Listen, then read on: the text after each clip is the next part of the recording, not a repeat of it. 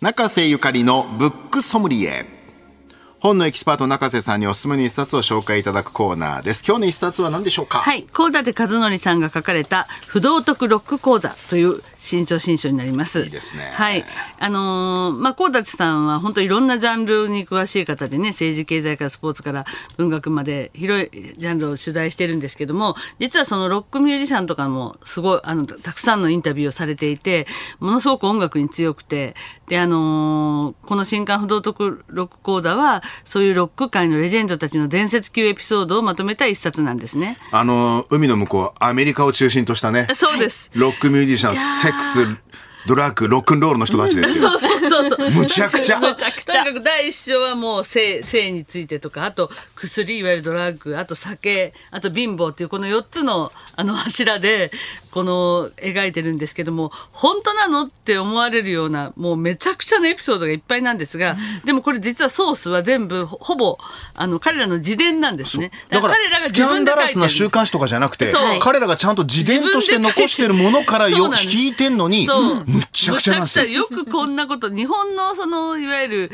例えばねミュージシャンじゃなくても有名人が事前とか出してこんなこと書いたらなんか一発退場みたいなそうですね。話、もうさふ不倫とか当たり前だし薬もやりまくってるし、酒とかも人間やめますかみたいになってるしね。いや、まあそういう人の奥さんに手出すって、うん。もうそんなもう人として最低じゃん。そう、はい。でもそれがみんなやりまくりよ。当たり前の当たり前なんですよ。仲間しかも仲間のあの人のでなくてもう友達親友の妻とかそうそう。恋人に次々関係を迫って奪ってでもうあのメンバー全員でファンホテルに連れ込んだりとか薬物に溺れてもうねもうほんとほとんどちょっとおかしくなっちゃって入院させられてとかもう本当にねこんなことあのまあやったとしてもは恥ずかしくてよく記録に残したなっていうようなことがいっぱい出てくるんですけど、まあ、メミック・ジャガーとかエリック・クラプトンとかねあのージョンレノンとか。まあジョン・レノンとかもういろんな人が出てくるんですけど、えーまあ、このミック・ジャガーの凄さ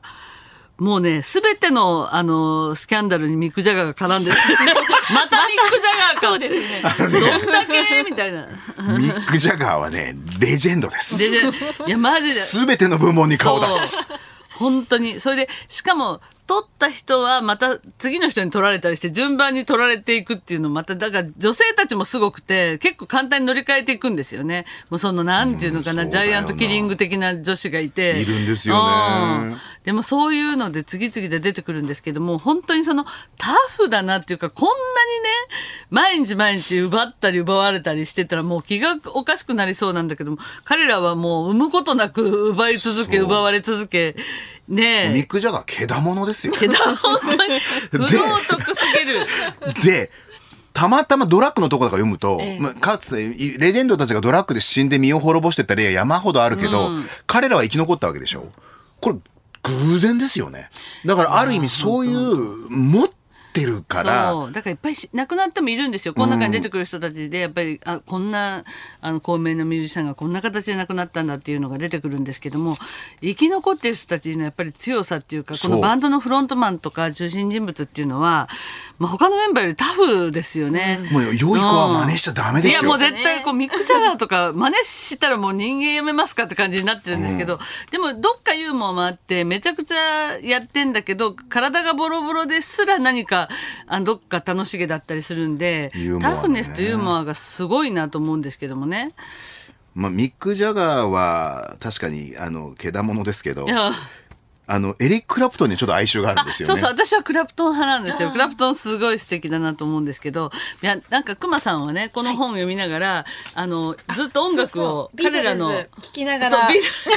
まあジョン・レノンのいろんなことねよう小野洋子だけじゃこれを見ながらなかったのねビートルズ聞いたら違う風に聞こえない？ね ちょっとこう哀愁も感じますしエネルギーもでも感じるし。だってドラッグやりながらこの曲作ったとか書いてあるじゃない？それ聞きながらどう思ったの？なんか一歩先の音楽体験っていう感じで。それはそれでね楽しいというかちょっとつぶれる確かに確かに、あのねだからロックに詳しい人ももちろんめちゃくちゃ面白いんですけどわ私もそんなにロックあの詳しいわけじゃないんですけど、それでももう神クラスの名前がどんどん出てくるし、あと実は私もねそのあこう聞きながらちょっとあのーじゃあクラプトンちょっと聞いてみようかとか、ローリングストーン聞いてみようザ・フー聞いてみようかとか言ってこう聞きながら少しやったんですけどちょっとねロックの勉強にもなるんですよ。そうですね。だからこうあの面白いエピソードをきっかけにそういうロックにも詳しくなれるっていう、まあ不道徳ですけどちょっとあの人間ってな人間ってしょうがないよねって思っちゃ う。音楽には好みがあるけど、うん。はい人間のエピソードってやっぱりこう、好み云々じゃなくて、そうもう誰が読んだって不道徳だってわかるから、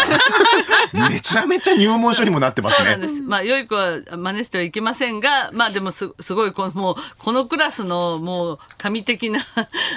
スターたちは、やがやった、なんか神、神々のいたずらみたいな、なんか、おたわむれみたいな感じにも読めるし、まあでも本当に、あの、すごいな、もう元気だなって。絶対身近にいてほしくないい。や、もう、もう、もう、もう絶対、まあ、向こうも選ばないけど、もし旦那、あの、旦那だったらもう本当に辛いっていうか、はいもう、絶対ま毎日浮気してるから、っていうようなことなんですけど、まあでも、あの、魅力的な。読み応えはありますよねはい不道徳な男たちの話です。はい。えー、高立和成さんの不道徳ロック講座。定価880円税込みで発売中です。日本放送のすぐ近く三省堂書店有楽町店では、あなたとハッピーで紹介した本が特集されている特設コーナーを、新刊話題の本のコーナーの一角に開設しています。そしてこのコーナーは、ポッドキャストでもいつでも何度でも聞くことができますんで、日本放送ポッドキャストステーションほか各配信サービスでご利用ください。中瀬ゆかりのブックソムリエでした。